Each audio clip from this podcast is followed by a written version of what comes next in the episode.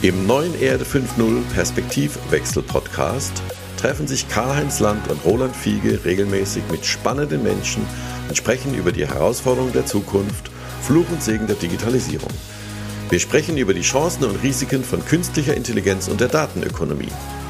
Ist die Digitalisierung letztendlich der Hebel zur mehr Nachhaltigkeit und der Weg zu einer ökologisch-sozialen Marktwirtschaft? Vier, Eine kritische Betrachtung der Gegenwart mit einem optimistischen Blick in die. Zukunft. Willkommen zurück bei Erde 5.0 Perspektivwechsel, Ihr Podcast mit Karl-Heinz Land, zugeschaltet aus dem schönen Hennef. Grüß dich, Karl-Heinz. Wie geht's dir? Ja, hallo Roland, geht gut. Und mit mir, wie immer, Roland Fiege, Marketing- und Technologie-Enthusiast. Ja, heute, wir haben ja heute schon irgendwie einen anstrengenden Tag hinter uns beide, glaube ich. Sind beide so ein bisschen genervt, äh, aus unterschiedlichsten Gründen. Also, was ist denn die, also die Nachricht des Tages, die ist ja, also heute ist der 6. Oktober, äh, die Nachricht des Tages ist ja sowas von offensiv. Äh, ich befürchte, mit der Aktion, äh, mit dem, mit dem Klinikum äh, und der Covid-19-Infektion von Trump hat das jetzt echt geschafft. Was meinst du? Also sagen wir mal so, er stellt sich natürlich als der Corona-Bezwinger dar. Ne? Er tritt auf vor dem äh, äh, Weißen Haus und inszeniert sich da als der Bezwinger.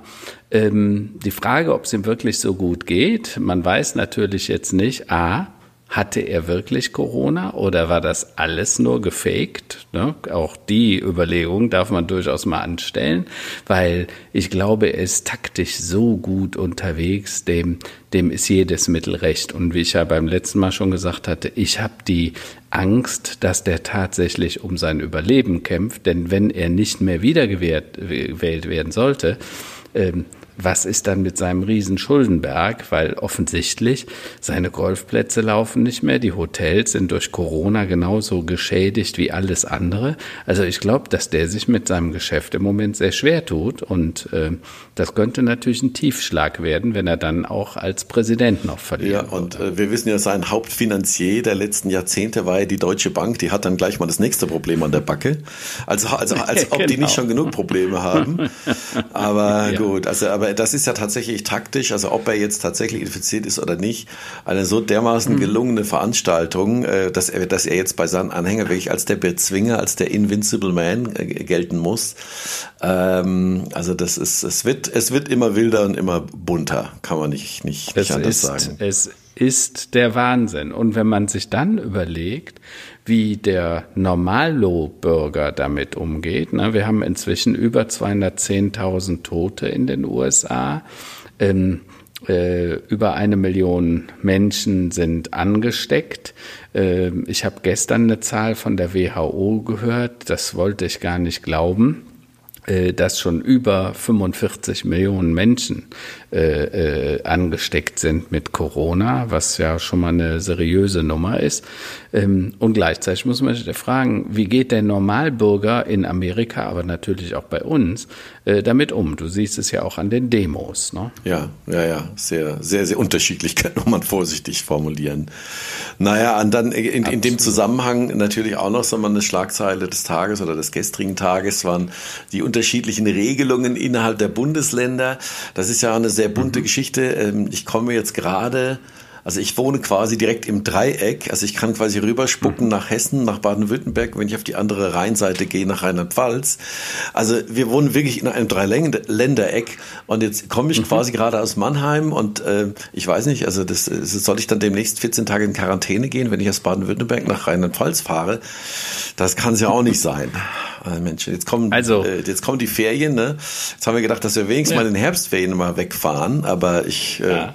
glaube, wir bleiben lieber daheim. Ich glaube, die Entscheidung ist weise, ja, weil wenn du im Moment überlegst, noch ist Spanien äh, nicht gestrichen, Italien äh, kann man hinreisen, aber wer sagt, dass das in zehn Tagen noch der Ja, Fall eben, ist? Ja? eben. äh, die Leute haben Angst zu buchen, glaube ich. Und äh, das spiegelt sich halt auch in dem an äh, weiter, was sich im Moment so in der Wirtschaft abspielt. Ne? Äh, Kurzarbeit ist immer noch extrem hoch. Die Wirtschaft leidet noch sehr. Dazu kommen diese ähm, ja, Probleme in der Automobilindustrie.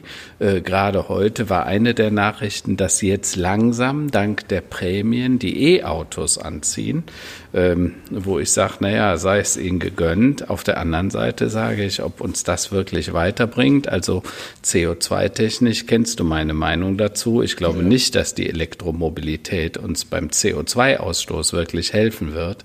Ähm, äh, maximal äh, hilft sie uns wirtschaftlich im Moment, ja, weil wir einfach neue Autos wieder an den Start bekommen. Ne? Ja. Aber das ist äh, äh im Moment auch schon fast alles dazu. Ne? Und jetzt hatten wir ja äh, auch letzte Woche, glaube ich, hatten wir auch darüber gesprochen, dass das irgendwie ein Wirtschaftsinstitut äh, oder die Regierung auch sagt, na ja, jetzt haben wir dieses Jahr sieben Prozent Wirtschaftsleistung Rückgang, nächstes Jahr haben wir wieder sechs Prozent mhm. mehr. Ich sehe das momentan überhaupt nicht und ich habe jetzt mal so eine Blitzumfrage mhm. heute gemacht bei Unternehmern äh, und äh, Selbstständigen, die ich so kenne, in wirklich sehr unterschiedlichen Branchen. Ja, und die sind alle mhm. so bei 60, 70 Prozent ihres normalen Umsatzes. Also ja, das ist ja. quasi so die, ich meine so im Schnitt so, glaube ich, war es so 67, 68 Prozent. Ähm, mhm. Damit kann man ja vielleicht überleben, wenn man jede Menge Kosten äh, quasi reduziert, aber leben und mhm. ausbauen und expandieren und sich entwickeln kann man ja damit nicht. Wie, wie kriegst du Ganz das so mit? Äh, äh, was für ein Feedback hast du so in, in deinem Umkreis? Also sehr unterschiedlich. Ich erlebe inzwischen, äh, wenn man mal in ein Restaurant geht oder mit Leuten aus der Gastronomie spricht, so die kleineren Restaurants, die kommen inzwischen ganz gut damit klar. Äh, bei denen läuft's wieder, ne? auch in den Städten übrigens, sowohl in Köln wie hier Siegburg oder auch Hennef. Äh, hingegen gibt's ganze Bereiche, äh, ich denke mal an die ganze Eventindustrie. Ähm, ein guter Bekannter von mir, der ist äh, Chef der Lanxess Arena und der Löscher, der sagt, es ist eine Katastrophe. Ja, ist ja hier auch, ne? Gar nicht. SAP Arena in Mannheim ist ja auch wirklich nichts, gar nichts. Also. Die wissen nicht, was sie machen sollen. Die Eventindustrie als solches, denken sie, wenn wir nur mal denken an das ganze Thema Thema der ähm, äh, Veranstaltungen, äh, Hochzeiten. Äh, du hast das mitbekommen. Jetzt sind in manchen Ländern sollen empfohlen nicht mehr als 25 Menschen bei solchen Familien feiern. In anderen Ländern sagt man 50 Menschen.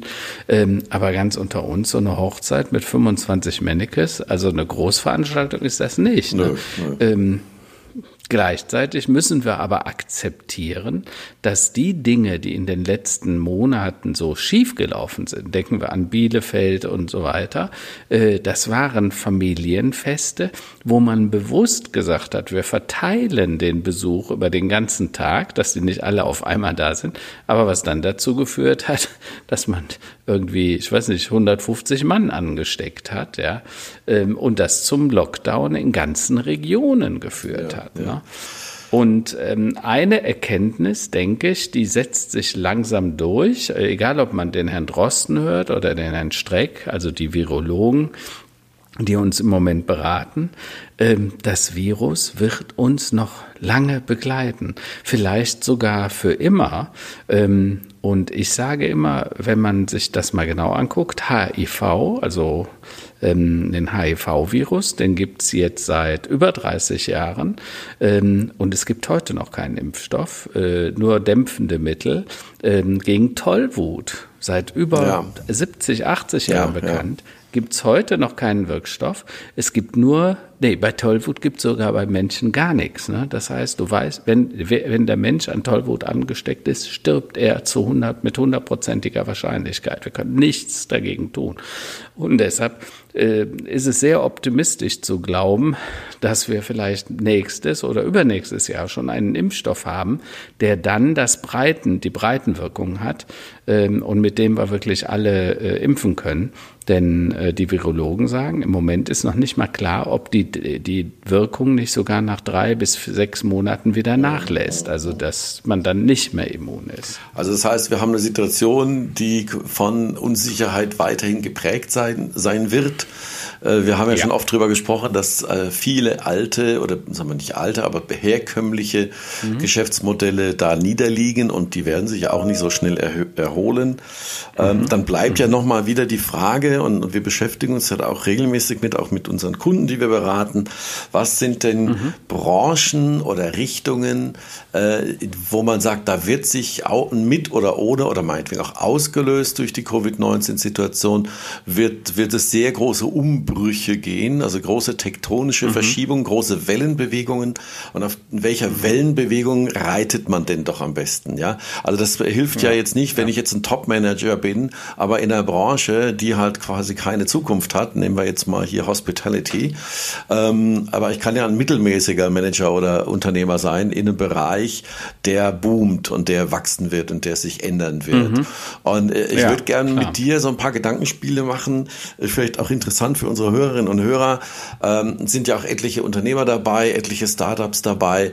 Ähm, wo, lass uns mal nachdenken, wo wird sich das dann Ganze hin positiv verändern? Also positiv im Sinne von, äh, wenn ich mich beruflich oder als Unternehmer umorientiere, ähm, welche Branchen werden denn äh, wirtschaftlich so einen Umschwung haben, wovon man als Unternehmer oder auch als, als Gründer profitieren kann? Ja, also äh, eins ist klar, wir werden in der Zukunft noch mehr Zeit haben. Wir werden wahrscheinlich auch noch mehr Zeit im Umfeld des häuslichen äh, Umfeldes uns äh, bewegen. Also sprich, wir werden eine Renaissance des Lokalen erleben. Ja? Mhm. Das fängt an äh, bei dem Biobauern der grünen Kiste, ne, die wir ja. uns eben ja, nicht mehr, äh, äh, du gehst nicht mehr in den Bioladen, sondern du bestellst dir eine grüne Kiste und die wird dir gebracht. Ähm, das äh, geht äh, bei, zum Metzger. Man wird vielleicht weniger zum Metzger gehen als früher, aber ich glaube, die Leute werden weniger in den Supermarkt laufen und dafür das Fleisch, also man wird wieder mehr Wert auf Qualität legen. Weniger ist dann tatsächlich mehr. Ähm, und ich glaube, wir werden auf der einen Seite mehr online sehen, also sprich, äh, die Menschen haben sich jetzt einfach an diese digitalen Services gewöhnt, inklusive des Delivery, also sprich, ich bestelle und krieg's geliefert.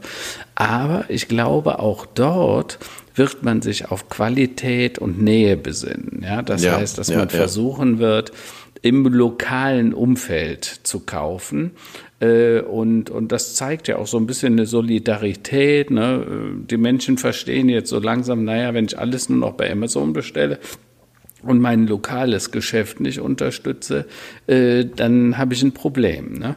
Und das lokale Geschäft, also ich nenne da immer hier mein, mein lokaler Elektrohändler EP, Elektronikpartner Bolz mhm. aus Hennef, mhm. ne? Ähm, da habe ich dann äh, die Dinge bestellt. Übrigens ein total cooler Service, ne? der hat einen sehr kleinen Laden.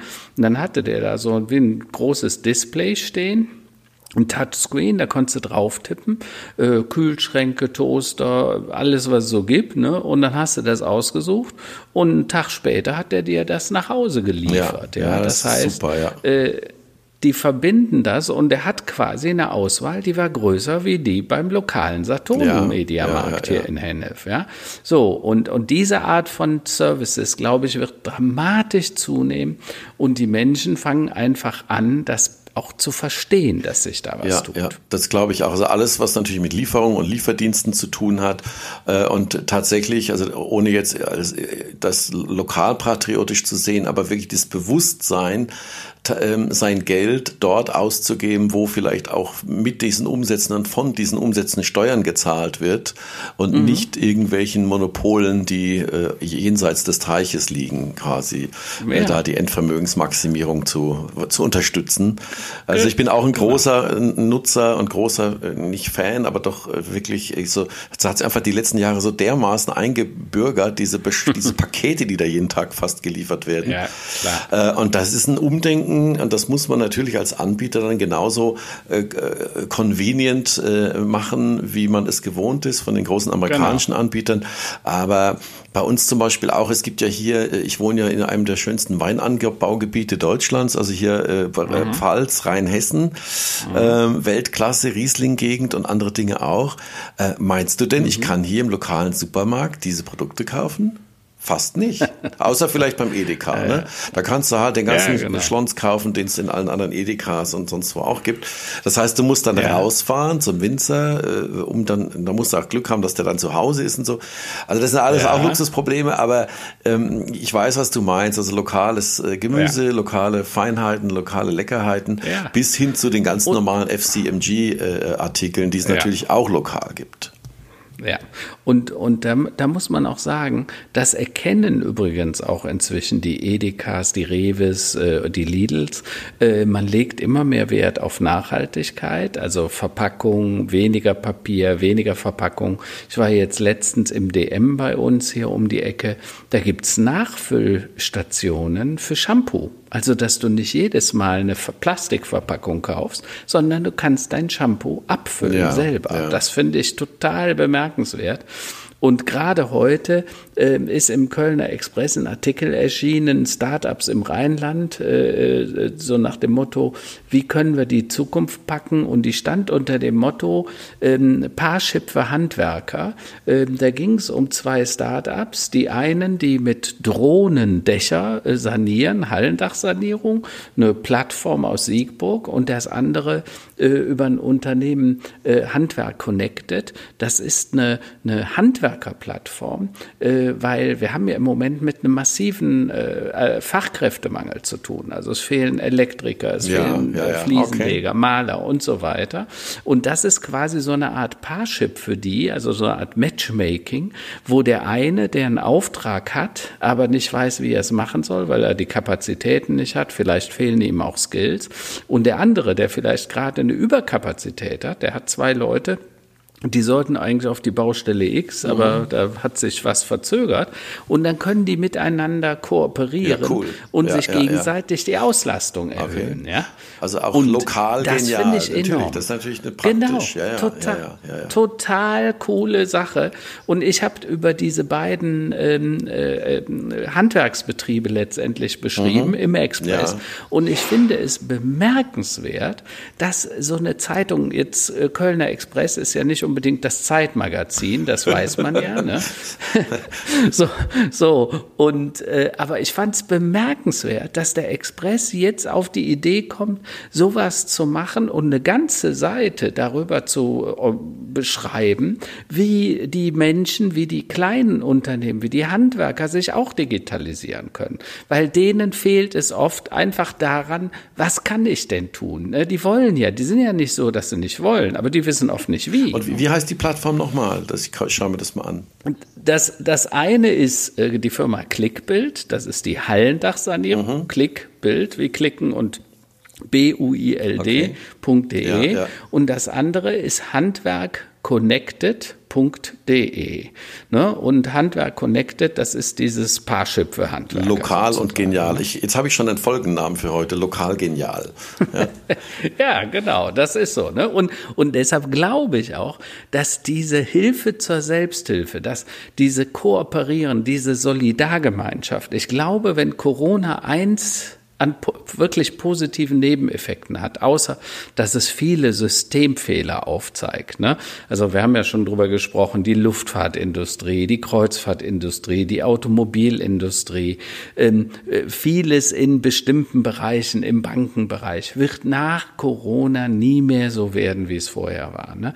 Meine, meine These kennst du, ich glaube, die Automobilindustrie, die werden wir von jetzt an behandeln müssen wie die Kohleindustrie oder die Atomindustrie. Wir werden da noch Milliarden an äh, äh, Geldern, Fördergeldern reingeben, aber das wird der Industrie nicht mehr helfen. Die wird verschwinden mittellangfristig. Richtig. Und übrigens, das hat die Kohleindustrie auch getan. Und wir haben heute ein, ein blühendes Ruhr, Ruhrgebiet ohne den, Entschuldigung, Dreck der alten Kohle, ja. So. Und ich glaube, wenn wir es wollen, dann finden wir auch Wege, äh, die Leute äh, doch zu motivieren und zu mobilisieren. Ähm, und wenn meine These mit dem Lokalen stimmt, dann werden wir auch wieder sehr viele neue lokale äh, Geschäfte sehen, die aufstehen mhm. äh, und die dieses besonderen Services eben bieten werden. Da habe ich auch noch ein Beispiel, also zum Thema Lokal oder Lokallieferung ist auch ein, ein Lieferdienst, mhm. die jetzt aber gerade auch erst, glaube ich, die ersten Testmärkte mal bedienen, mhm. wahrscheinlich in Berlin, denke ich mal. Das ist die mhm. Lelka, L-E-L-K-A.de. Mhm. Und ähm, da, da gab es jetzt auch, äh, das ursprünglich hat das mal angefangen als Preisvergleichs-App, ähm, ist jetzt ein clever cleverer äh, Lieferdienst, wo man quasi alle Angebote mhm. hat. Das ist mal eine Sache gut, aber die haben jetzt auch im Prinzip so einen kleinen Pivot gemacht, in dem Sinne, dass sie sagen, ja, wir wollen jetzt das als Marktplatz für lokale Anbieter machen, weil eben tatsächlich, ja. und der Claim wird dann sein, Lelka liefert lokal, ja, finde ich ja schon auch mhm. mal gut, äh, weil eben genau diese Punkte, die du eben sagtest, also äh, natürlich ist es einerseits interessant zu sehen, okay, die Sonderangebote von allen Supermärkten in deiner Gegend, aber vor allem mhm. auch, wenn du ähm, speziell Spezialitäten haben willst aus deiner Game, die es eben nicht bei äh, Lidl, Aldi, Penny ja. gibt, ja, die willst du ja auch haben. Oder es gibt hier auch so einen so einen äh, High-End-Metzger, David heißt der, äh, die quasi auch so mhm. handgestreichelte Schweine da äh, quasi und äh, mhm. Dry-Aged Meat und alles. Da ist immer, das sind lange, das sind 100 Meter Schlangen vor diesem Laden, ja. ja da kostet ja. das Kilo 50, 60 Euro, das ist aber egal, ja.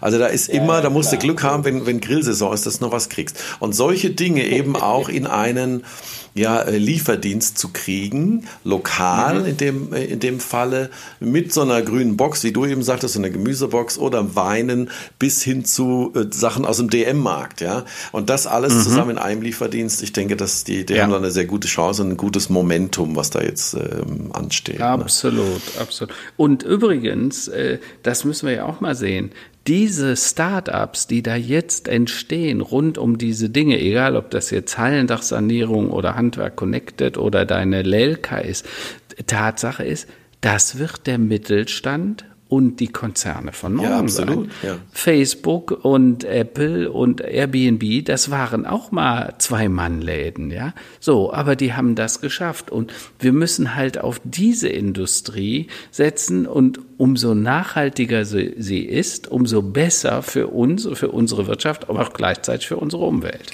Jetzt haben wir über den Thema hier Lokal- und Lieferdienste gesprochen.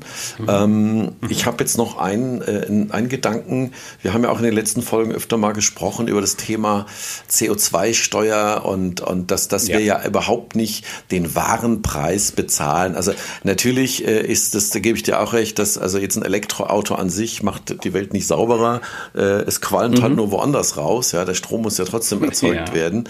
Ähm, mhm. Aber wenn wir, wenn wir nochmal überlegen, wir regen uns uns auf über die, die, den Dreck, der aus den Kreuzfahrtschiffen rauskommt oder aus den mhm. Containerschiffen, die äh, nach China mhm. tuckern und unsere iPhones abholen.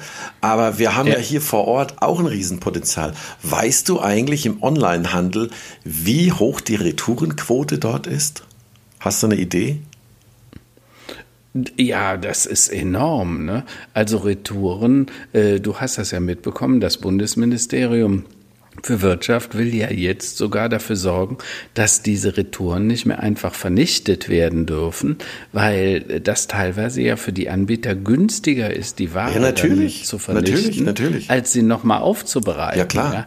Ja? Äh, und das ist natürlich unsäglich. Und ich glaube, wir sprechen von einer Retour von 15 äh, bis 25 äh, Prozent. Ja? Ach, das heißt, ach, jedes. Da bist du aber viel zu niedrig. Da bist du, da bist du zum Teil ehrlich? 60 bis 70 Prozent Retourenquote. Punkte. Bei Ach, Klamotten. Bei Schuhen wahrscheinlich so bei 30, da gebe ich dir recht. Okay. Aber okay. es ist tatsächlich so, dass äh, bei, bei so einem äh, sag mal, Logistikdienstleister du rechnen mhm. musst, so ungefähr 18 bis 20 Euro Bearbeitungskosten für eine Retoure.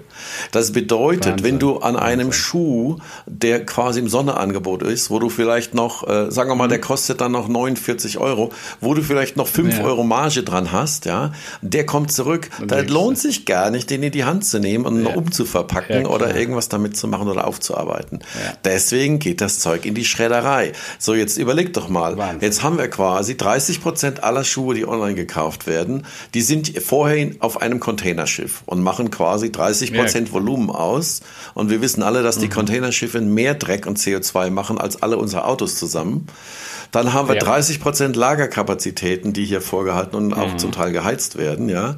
Ähm, dann ja. haben wir 30 Prozent aller Schuhboxen in diesen DHL-Wagen und, und wer auch und, und Hermes und wer auch sonst die Sachen ausfährt, mhm. die zweimal durch die Nation gefahren werden. Also einmal vom Zentrallager ja, hin hier zu mir, an die Füße meiner Frau oder meiner Kinder und dann wieder zurück. So. Und das ist doch ja, totaler Irrsinn. Also da ist doch der, der, ähm, der ökologische Fußabdruck, ich nenne es jetzt mal nicht Fingerabdruck, sondern tatsächlich Fußabdruck, ist doch skandalös, mhm. was jetzt ähm, Online-Klamottenhandel angeht. Ne? Und ja, da ja, ja, äh, äh gibt es so. auch eine innovative, ein innovatives Startup und jetzt, ich weiß auch nicht, warum ich immer wieder auf Köln komme. Äh, die mhm. große Überraschung aus Köln, beim letzten Mal vor ein paar Folgen sagtest du mir, Deep L ist aus, aus Köln. Ne? Mhm. Also äh, das mhm. Startup, um das jetzt geht, die heißt OneFit, also One wie die, also O-N-E, also wie, der, wie, der, wie die Zahl 1 auf Englisch. Ja. Äh, FID, also, ähm, äh, also Friedrich Ida De, Dora, also OneFit. Mhm.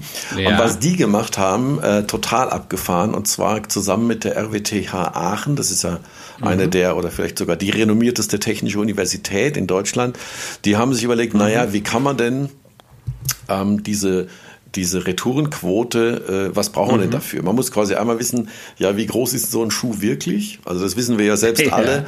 Äh, wenn ich jetzt, ich habe Größe 43 und Plattfüße und hohen Spann, also mhm. wenn ich jetzt quasi mhm. den von Nike kaufe versus Adidas versus Reebok versus Brooks, mhm. da passt ja jeder anders. So, also das mhm. kann ja gar nicht mhm. hinhauen. Ähm, ja, so, ja, dann ja. haben die erstmal Folgendes gemacht, die haben einen Computertomographen, der mehrere Tonnen schwer, Tonnen schwer ist, gebaut, der Schuhe in Boxen scannt. Also das heißt, die berechnen das Innenvolumen von Schuhen erstmal. Ne? Also wie hoch, wie breit, das ist schon mal das eine. So, was fehlt jetzt noch? Was mhm. musst du jetzt noch genau wissen? Was meinst du? Den Fuß. Ja, den Fuß. Das ist der Fuß. Genau. Dann haben sie einen, einen äh, neuartigen 3D-Scanner gebaut, der mhm. ähm, deine Füße vermisst. Und zwar jetzt nicht so, wie du das ja. kennst, äh, beim Einlagen gegen Plattfüße holen, beim mhm. äh, Sanitärhandel, mhm. dass du dich da reinstellst und dann schnitzt da einer dir eine Einlage. Nee, das wird mhm. per Scanner 3D vermessen und so ja. kannst du quasi, kriegst du so eine eigene ID, also so eine Fitting-ID. Ja. Und äh, wenn du diese ID hast, dann weißt du dann am Ende genau, welcher Schuh passt. Ne? Okay, das ist natürlich okay. unglaubliche, äh, sagen wir mal, äh, Einsparpotenziale und auch CO2-Einsparpotenziale. Ja. Also angefangen bei den Containerschiffen, die irgendwie Dreck in die Luft blasen, bis hin zu den DHL-Leuten, bis hin zu der Zeit, die wir brauchen, um die Päckchen wieder zur Post mhm. zu bringen. Also das halte ich auch für eine sehr sehr, sehr gute Idee. Coole Idee. Sehr, sehr coole Idee. Absolut. Äh, denn überleg Absolut. mal, da geht ja noch weiter. Dann kannst du dann irgendwie auch deine Hände, deine Oberkörper, deine Beine mhm. äh, scannen lassen. Äh, das mhm. bedeutet, diese, diese Verknüpfung äh, und diese Benefits, A, dass die Sachen besser passen und B, mhm. äh, vor mhm. allem weniger Müll produziert wird und Schuhe ja, und Klamotten geschreddert werden. Das ist doch irre. Das ist doch total irre. ja, ja, ja. ja. ja du kriegst im Prinzip für dann später für alles eine ID ja. und äh, du gehst durch den Katalog und hängst deine ID dran und dann sagt dir das System sofort passt oder passt genau, eben nicht. Genau, und da hast du quasi ja, keine Retouren nee. mehr oder halt, es sei denn, die, die Farbe kommt anders. Sehr rüber, cool, ne? sehr cool. Also das hat ja indirekt jetzt mit, mit ja, Lieferdiensten zu tun, aber mit, mit der Optimierung in, in, in jeglicher Form mhm. und das kann mir doch keiner erzählen, dass wenn du drei, äh, jetzt mal, bleiben wir mal 30 Prozent bei Schuhen oder oder mehr als 50 Prozent bei anderen Klamotten, ähm, dass sich das nicht durchsetzen wird, weil ja das ist ja irre, was da alles geschrottet wird und geschreddert wird. Ja, klar. Da hast du so wie heute ja, ja, äh, Flugscham und Zugstolz, hast du dann quasi dort auch irgendwann mal äh, Retourenstolz. Genau, Retourenstolz, genau. Kriegst du so einen Score. Meine Retourenquote ist unter 10 Prozent. Kannst du dann bei Facebook genau. dranhängen. Meine Güte. Cool, cool. Naja, siehst du, ja, nee, es gibt also, immer noch gute Ideen. Aber da tut sich vieles. Ne? Genau. Ne? Da tut sich vieles. Gute ne? Ideen und gute, äh, viele Dinge, die man machen kann, mit Technologie verbessern ja, kann. Genau. Und ähm, packen wir mal die in die Show Notes rein, ne? die, die URLs. Äh, Abso von diesen, absolut. Vielleicht auch absolut. als Inspiration für andere Gründer oder andere Menschen, die sich fragen, ja, was kann man denn jetzt in dieser Zeit oder aus dieser Zeit Schönes machen. Ja, klar. Ne? Ähm, äh, spannende Themen. Äh, ich finde es vor allen Dingen gut, man sieht, es, es passiert was. Ja? Und es passiert im Moment sehr, sehr viel. Äh, ich sage ja immer, diese Exponentialität in der Entwicklung wird auch getrieben, gerade auch durch Corona. Corona mhm. ist ein Booster an vielerlei Stellen. dummerweise nicht nur im Guten, sondern auch im Schlechten. Also wir haben das ja gehört, ne? Trump, ne, der sich da inszeniert. Ähm, ich fand es ganz schrecklich, diese Woche nochmal zu lesen, äh, dieser Rechtsextremismus mhm. in der Polizei. Und unter uns gesagt, ich bin totaler Freund unserer Polizei, weil ich glaube, ähm, eine Ordnungsmacht. Die Jungs sind oft und Mädels sind oft sehr alleine gelassen ja. von uns. Ja. Ne? Die müssen vieles ausbaden, äh, was wir in der Politik, was die Gesellschaft verbockt, ja, ja? weil das sind halt immer die, äh, die nachher an der Front stehen und sich im Zweifelsfalle dann am, am Braunkohletagebau von den Kindern eins auf die Mütze geben lassen müssen. Also keine schöne Geschichte, äh, wenn man die so alleine lässt. Gleichzeitig muss ich aber sagen, wenn Seehofer sagt, er sehe kein äh, strukturelles Problem im Rechtsextremismus, dann muss ich sagen, Achtung, Achtung, Achtung, ja. Das haben wir schon mal gehört. Ja. Ne? Ich, ich denke nur an NSU 2, ne, was da jetzt wieder passiert. Die E-Mails, die von äh, Polizeibehörden rausgingen, ne, oder die, die, die abgefragt wurden, die E-Mail-Adressen ja, ja, von Polizeicomputern. Äh, und zwar äh, äh, scheinbar ja nur in wenigen Polizeidienststellen, aber da war das scheinbar äh, Standard, Hausrecht sozusagen. Ja. Ähm, und ähm, hochbedenklich und ich denke, äh, Seehofer sollte dringend hier äh, nochmal nachschauen und auch diese Studie, die ja angeregt wird von vielerlei Seiten, äh, in Auftrag geben, um sich der Sache wirklich mal systematisch zu nähern. Ähm, und auf der anderen Seite muss ich auch sagen, mich, schockiert dann immer wieder auch der Journalismus, äh, die Journalisten, die wie so Lemminge dann über solche Themen herfallen, ähm, äh, äh, wenn es dann mal kritisch ist und, und eine Woche später wird eigentlich nicht mehr darüber berichtet. Ja? Und das macht mich richtig wahnsinnig, ne, dass so Themen, die, die hypen so durch und dann sind sie weg. Und dann hörst du auch nichts mehr davon, als wäre das Thema nicht mehr existent. Tatsache ist, Rechtsextremismus, Corona, äh, äh Grenzwertdiskussionen, äh, äh, Verleugner in jeder, äh, äh, jeder Art und Weise. Ne? Denk nur mal an diese Organisation Q, da diese, ja, diese verrückten ja, ja, Amerikaner. QAnon, die einfach quasi gegen alles sind und alles verleugnen.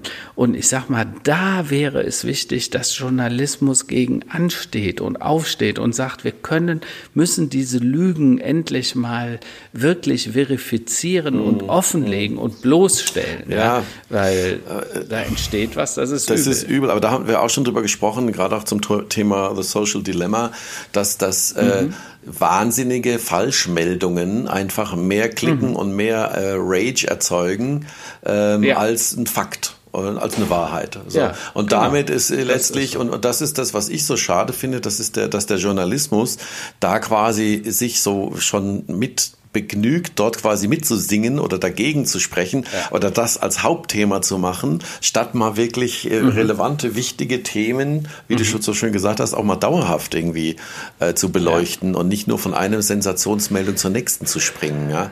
Aber äh, das ist Absolut. für mich auch wirklich, und auch jetzt dieser Fall mit Trump und in der Klinik, das zeigt mhm. mir selbst auch, äh, es ist, fällt mir sehr, sehr schwer, überhaupt noch zu bewerten, was ist denn jetzt wahrhaftig und was nicht. Also es fällt selbst mhm. mir als mhm. aufgeklärten Mitteleuropäer inzwischen äh, denke ich mir auch so, ja, ist das jetzt, also ist das jetzt Meta, ja, ist das jetzt äh, ja, witzig, genau. ist das jetzt Satire, ist das jetzt inszeniert, ja. ist das jetzt wahr? Also da kann man am Ende ja. sich fast nur noch auf sein Bauchgefühl verlassen, aber das äh, ist äh, tatsächlich ein Problem unserer Zeit und das haben wir den aktuellen Medien wie Facebook, Instagram zu verdanken, dass dort ähm, ja unkontrolliert letztlich fast alles ähm, rausgeballert werden kann. Ne? Ja, das ist so. Ne? Und ich nenne das oft Klickjournalismus. Ne? Der ist nur auf Effekttaschen, wo mir das übrigens am brutalsten auffällt, wo ich mich auch am stärksten gegen wehre. Ich verweigere mich inzwischen sogar fast dazu. Ich gucke mir die Bildzeitung jetzt wirklich gar nicht mehr an, weil was da für ein Schrott drin steht und da siehst du, wohin dieser Klickjournalismus führen kann. Das ist übelste Art, ja. Und da muss man sich dringend, dringend vor Ja, das, die haben es ja im Prinzip erfunden, also damals auch schon mit, äh, ja, also in genau. Print, ja, also die, die können, ja, können ja, dich groß machen und dann alle, und ein paar Wochen später, wenn du nicht mehr mit denen reden willst, dann machen sie dich fertig. Mhm. Also die können ja Lebende auch zerstören, das haben wir oft genug schon erlebt in der Geschichte. Nee, also da, äh, ja, das ist schwierig, da ist tatsächlich äh, so das Thema Medienkompetenz, ähm, mhm. ich, ich, mir graust so ein bisschen davor, wie man das den Kindern am besten beibringen soll, um jetzt quasi, was ist denn jetzt hier echt, ja, und was nicht. Ja, ja, ja. Null, ja. Absolut. Haben wir noch ein paar, äh, okay, noch ein paar okay. Tops und Flops der Woche? Ich habe noch einen Top der Woche. Ja, bitte. Heute zum Abschluss, heute machen wir ein bisschen kürzer, haben wir gesagt.